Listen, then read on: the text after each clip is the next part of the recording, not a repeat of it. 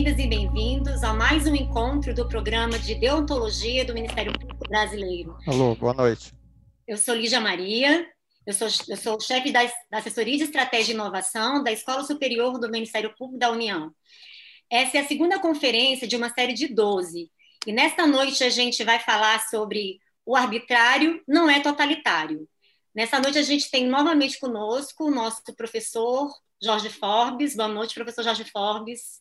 Boa noite, boa noite a todos. Obrigado, Lígia. É um prazer estar com vocês todos uma semana depois, na terça-feira passada, no nosso horário de happy hour, que nós vamos ficar três meses discutindo esses temas para poder estabelecer essa pergunta que, que nos dirige, no, no, nos, nos organiza nesse curso sobre como é que nós vamos realizar, quer dizer, como é que vocês vão realizar o Ministério Público em Terra 2, na pós-modernidade, qual é a ética mais adequada, são perguntas que a gente vai estar trabalhando nessas seis primeiras aulas comigo e nas seis seguintes com seis convidados, entre eles Geraldo Pereira, que está aqui conosco, a ministra Carmen Lúcia também estava entrando. Enfim, nós vamos ficar nessa nossa comunidade discutindo esse assunto durante esses três meses. Uh, hoje, como é que eu posso começar? Eu vou começar por uma experiência muito comum a todos nós. Vocês profissionalmente, mas independente da profissão, quando falo vocês, eu estou falando de promotores procuradores, independente da profissão, é muito comum a todos nós a, a seguinte experiência. Muitos aqui têm filhos e muitos já tentaram explicar para o filho alguma alguma ordem, alguma algum pedido, alguma solicitação, algum limite, alguma disciplina que tenham querido dar, e o filho invariavelmente, pergunta por quê. E a psicanálise, principalmente a psicanálise dos anos 70, explicou para todos nós que era muito necessário o diálogo e que nós tínhamos que explicar o porquê para o filho, por que a gente não deixava ele naquela festa de sábado. Então você sentava e explicava, olha, você não pode ir na festa por causa disso, disso, aquilo. Você termina de explicar e diz por quê. Aí você explica de novo, por causa disso, disso, disso, disso. Aí você termina de explicar, ele fala por quê. Sugestão, dica de psicanalista para promotores e procuradores. Basta de explicar os porquês. Não é verdade que você consiga explicar alguma solicitação desse tipo integralmente para um filho. E você não consegue explicar integralmente porque não há explicação. Porque não há explicação possível. O que vai fazer com que seu filho vire para você e diga que você é totalitário. Seria teria sido bom se vocês tivessem trazido hoje o filho de vocês na nossa reunião, que eu teria ocasião de explicar para eles que vocês não são totalitários, vocês podem ser arbitrários. E que arbitrário é diferente de totalitário. E, o, e a arbitrariedade é algo que nos acompanha em todas as opções das nossas vidas. Outro elemento arbitrário, DR, discussão de relacionamento. Imaginem vocês vocês vão, pegam um companheiro ou companheira, vão para o barzinho e começam a discutir o relacionamento. Houve uma crise qualquer e vocês vão fazer a DR. Gente, não dá para perguntar, são muitos aqui agora nessa sala, mas eu gostaria de perguntar se alguém aqui já viu DR dar certo. DR não dá certo, principalmente quando as pessoas se gostam. Por que, que DR não dá certo? porque você nunca consegue explicar para o outro porque você ama o outro. E todas as explicações que você for dar, se você cair na armadilha de querer explicar, você vai ver que o outro vai contestar. E a contestação do outro vai ser contestada por você. E a sua fala vai ser contestada pelo outro, o outro você, você e o outro, o outro você. Duas horas depois da DR, vocês já tomaram dez chopps, eles vão para casa que dá mais certo né? ultrapassa tudo aquilo e vão fazer amor e esquecem o diabo da DR, porque DR não consegue funcionar para nada, porque você não consegue pôr o amor em palavras. Toda declaração de amor é absolutamente arbitrária também. Repito, a principal declaração que nós temos em nossas vidas, que é eu te amo, é algo arbitrário. Você explica? Hum, não. Você não consegue explicar. Você consegue relevar, você consegue dar importância a certos traços de uma pessoa, mas isso não quer dizer que você consiga explicar por que você ama ou você não ama uma pessoa. Ainda nas DR, gente, qual é a DR que dá certo? A DR que dá certo é a de final de relacionamento. Essa está certíssima. Porque, curiosamente, a gente não sabe por que a gente ama, mas a gente sabe por que a gente não ama. Aí é um prato cheio. Por isso que existe quase uma erótica das cartas de desamor, das cartas de despedida. Existem alguns textos maravilhosos, né? Assim, eu não fico mais com você, e aí decorre, daí decorre todo epistolário muito bonito. Talvez num outro curso, num outro momento que a gente esteja junto, eu leria para vocês algumas cartas de despedida clássicas na literatura mundial, especialmente ocidental, que são primores literários, e são primores porque explicam porque aquilo que você não quer. E isso é passível de explicação. O eu te amo é passível do poetar. A poesia é diferente da explicação. A declaração de amor é poética e o, o, o fim do amor é prosa.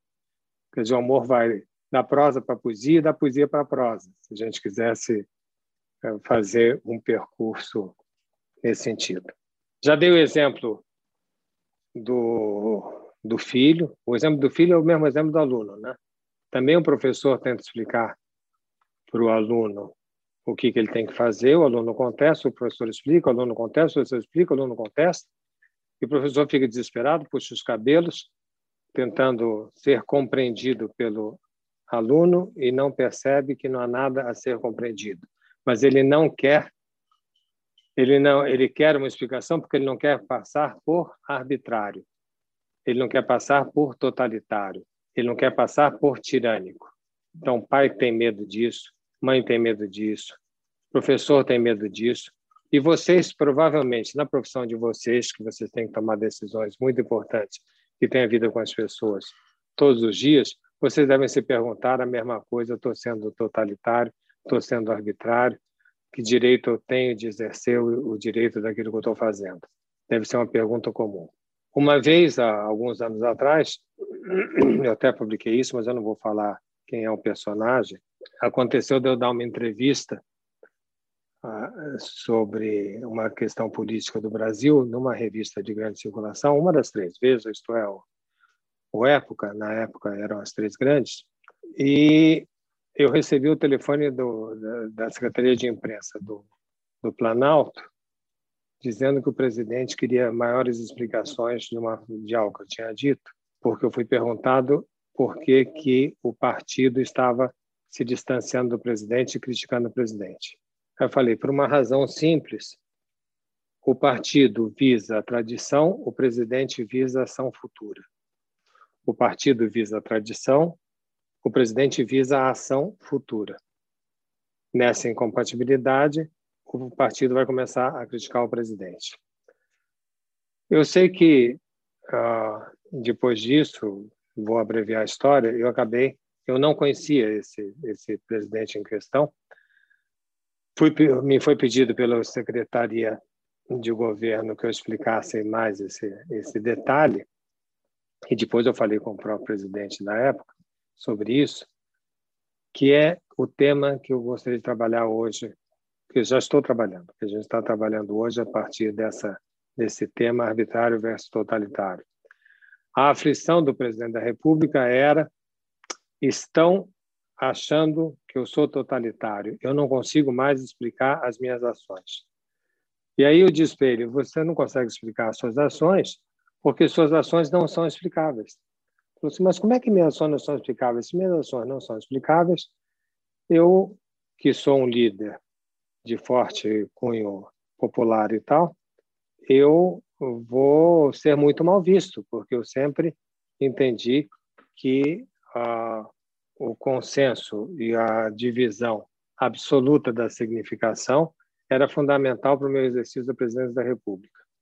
E aí eu expliquei para ele que nós vamos trabalhar hoje a diferença entre arbitrariedade e totalitarismo, entre que o arbitrário, ele como presidente, ele tem que não há como não ser arbitrário, não há como não ser arbitrário, nem o presidente, nem o professor, nem o pai, nem o promotor, nem o procurador, não há como fazer opções que não sejam arbitrárias.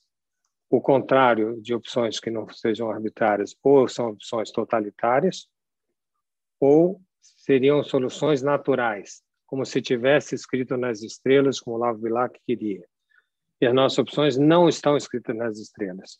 As nossas opções têm um quê de falta de explicação, porque a nossa ação muitas vezes precede o nosso pensamento.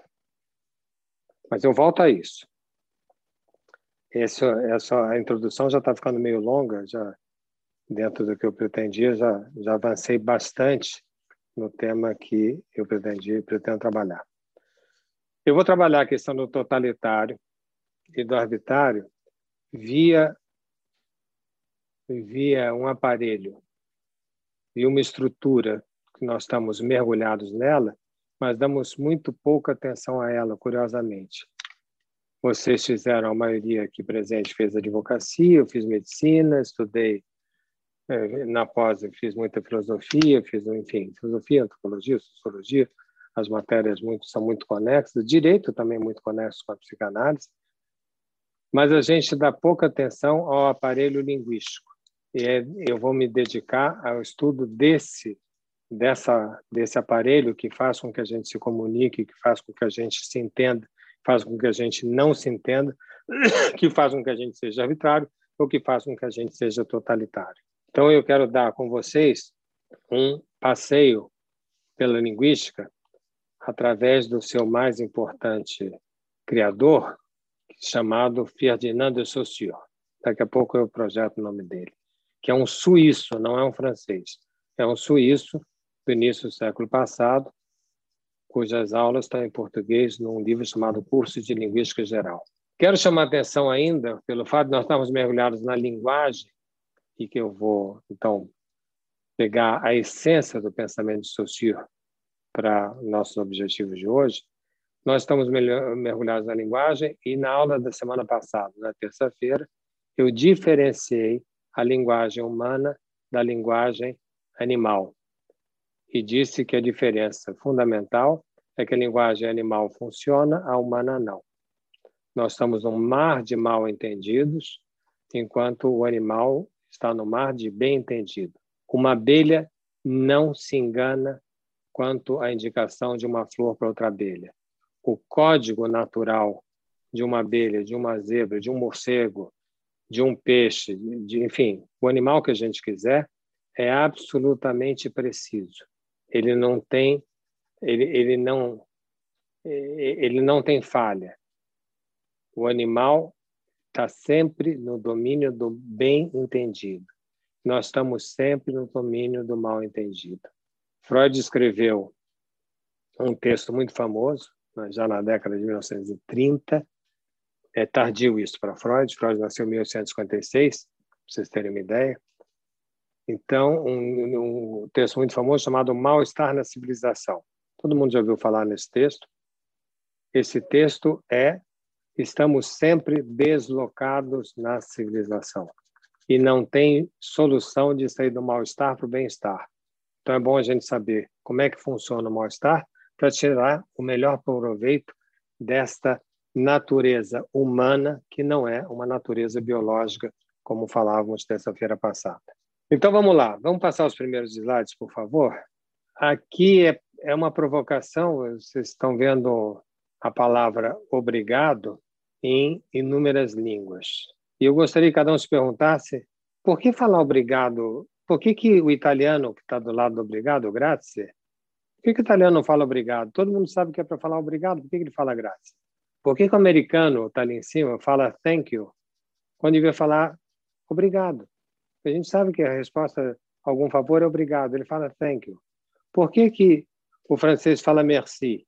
Por que, que o espanhol fala gracias? Por que, que quando a gente está olhando uma casa e todo mundo vê que é uma casa, vem o americano e diz que é uma house? Por que, que existem diversos nomes para as coisas que são designadas quando deveria ter um nome só. Para ter um bem entendido, deveria ter um nome para uma coisa. A casa chama-se casa. Nós não tínhamos que ter multiplicidade de línguas. Obrigado é obrigado. Até logo é até logo. E assim por diante.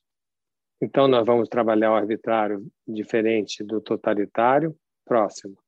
Eu tentei me perguntar qual seria a forma mais simples de falar sobre essas duas posições e entendi falar dessa maneira com vocês. O totalitário impõe um sentido. O arbitrário falta um sentido. Para ficar mais sensível nos exemplos que eu dei, se você vira para o seu filho e diz: Você volte para casa às duas horas da manhã, pronto, e não me encha mais a paciência, senão você vai ficar sem, sei lá, mesada durante quatro meses. Esse ato, esse tom, essa forma, esse contexto são de imposição de sentido. Eu estou fazendo uma ameaça. Eu estou mandando de uma forma totalitária e o filho tem toda a razão de querer se rebelar, dizendo você está sendo totalitário. O arbitrário seria o filho perguntar, mas por que eu tenho que voltar às duas horas da manhã? E você dizer algo parecido como: se eu soubesse, meu filho, adoraria te dizer. O arbitrário, você tem um uso daquilo que você quer, do seu querer, do seu desejo, mas não a partir da potência totalitária, mas a partir de uma impotência de um sentido. A posição do menino frente ao pai tirânico totalitário e a posição do menino frente ao pai, castrado, para usar um termo analítico, impotente de sentido, que é o segundo exemplo, faz uma diferença muito grande na família, no amor, no, no trabalho, na sentença. Faz uma diferença muito grande se você quisesse inchar e dizer eu decidi isto por causa disso, disso, aquilo e tal, e impondo através dos protocolos jurídicos uma determinada verdade ao outro, ou dizer sobre o limite daquilo que você pode estabelecer. E que é, não diminui a força, tem a força de execução, mas é uma força pelo limite do possível e não pelo aumento do possível que é o totalitarismo. O livro é esse, curso de Linguística Geral, Ferdinand de Saussure. A minha edição, essa foto da minha edição é da Cultrix. Eu não sei se ainda é a Cultrix que que está tá mantendo. Próximo. Achamos o, o capítulo que eu estou examinando com vocês, é um capítulo chamado Natureza do Signo Linguístico. E ele começa, seria cansativo eu ler 15 páginas com você, 15 páginas, não, 15 linhas, mesmo 15 linhas na, na internet é muito, mas a síntese é que nós achamos óbvia a ligação entre a nome, o nome e a coisa. É ampla essa discussão, gente. Nós achamos óbvio a ligação entre o nome e a coisa. Nós achamos que casa se chama casa, que mulher se chama mulher, que homem se chama homem, que caneta se chama caneta, ou seja, a relação entre o nome e a coisa. Se isso for verdade, nós temos acesso à verdade diretamente, tal como uma abelha tem acesso à verdade. A abelha tem um verdadeiro acesso à verdade. Nós temos uma verdade construída.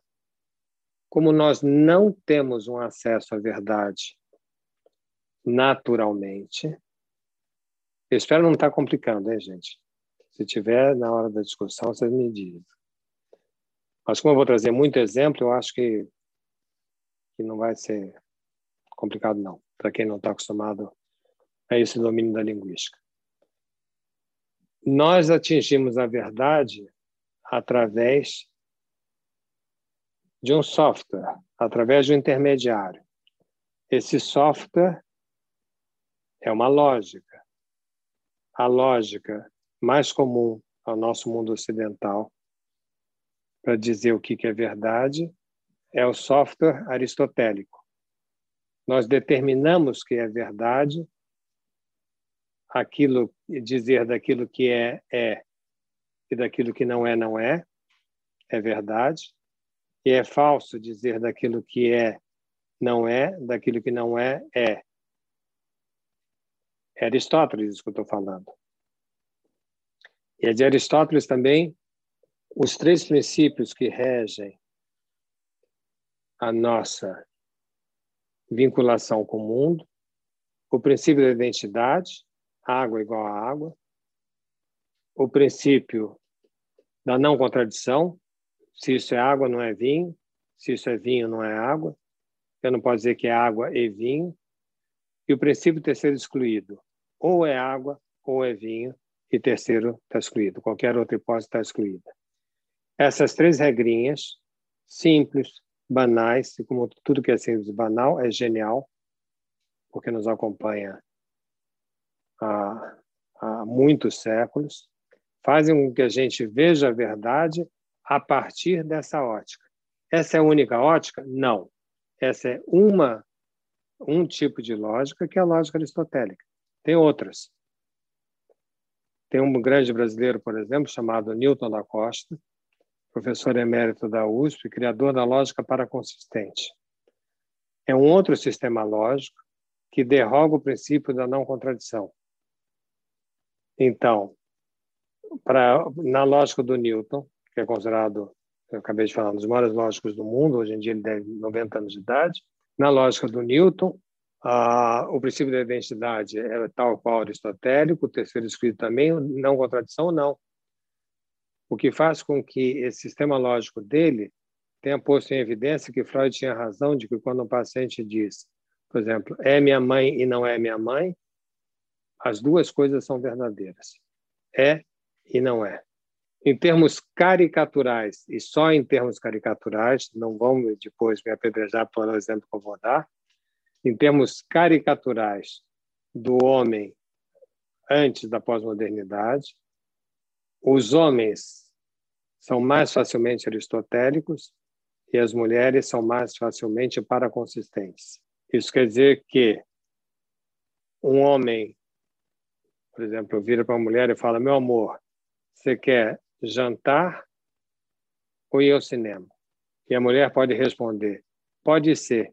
O pode ser é enlouquecedor para um homem homem não sabe lidar com pode ser. Eu vejo as mulheres aqui presentes rindo. Tenham pena dos pobres e infelizes dos homens, porque pode ser enlouquece.